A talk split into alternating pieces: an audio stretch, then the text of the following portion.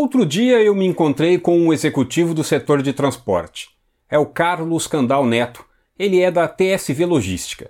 Nós falamos a respeito do impacto do piso mínimo do frete no segmento de mercado que ele atua, o transporte fracionado.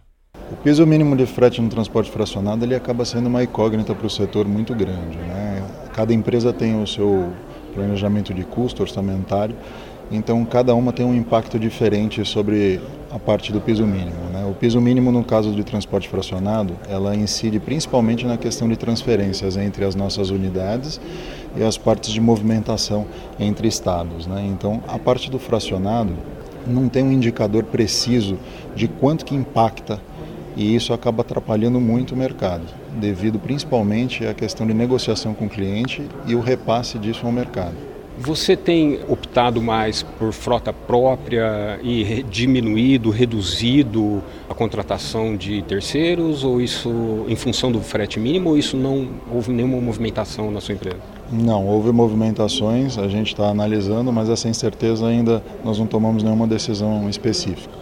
Nós temos uma parte agregados e uma parte de estrutura própria. Né? O que nos preocupa muito é que eu tenho visto muitos embarcadores indo para a estrutura própria então eu acho que isso acaba até atrapalhando o transportador, porque o grande embarcador ele prefere ter estrutura própria do que contratar o transportador no caso do piso mínimo e aumentar o custo de transporte dos mesmos.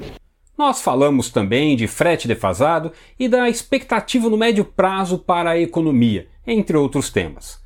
Candal tem uma orientação para o transportador melhorar os seus resultados, seja ele empresa ou caminhoneiro autônomo conhecerem muito bem os seus custos, aplicar os custos principalmente em relação a fracionar as generalidades do setor, as generalidades que precisam ser cobradas de quem gera o custo e parar de olhar um pouco para fora e olhar um pouco para dentro da empresa, olhar e dar valor para o seu negócio. Esse eu acho que é o ponto mais importante. Dar valor ao seu negócio e saber mostrar seus diferenciais competitivos no mercado. Essa dica vale também para o motorista autônomo?